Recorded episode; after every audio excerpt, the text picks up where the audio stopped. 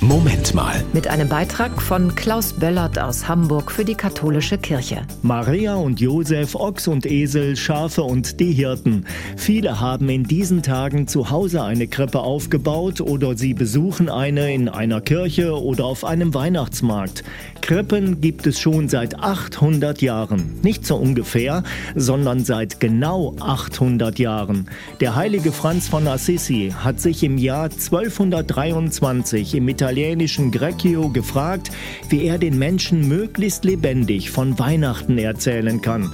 Gemeindereferentin Rita Becker über seine geniale Idee. Und so ist er nach Greccio gewandert in den Wald, hat dort eine Grotte gefunden und hat jemanden gebeten, einen Futterdruck hinzustellen, ein Ochs und ein Esel zu suchen, eine schwangere Frau und hat den Menschen vor diesen echten Menschen die Weihnachtsgeschichte nachgestellt erzählt. Und daraus ist dann die Krippentradition entstanden.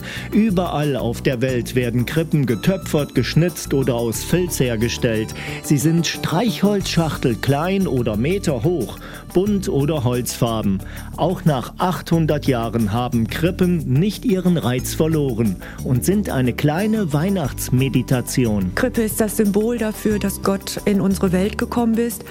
Und dann mache ich das äußerlich und mache es innerlich. Ich bereite mich auf das Weihnachtsfest vor, dass Gott in die Welt kommt. Sagt Gemeindereferentin Rita Becker. Das war ein Beitrag von Klaus Böllert aus Hamburg für die katholische Kirche.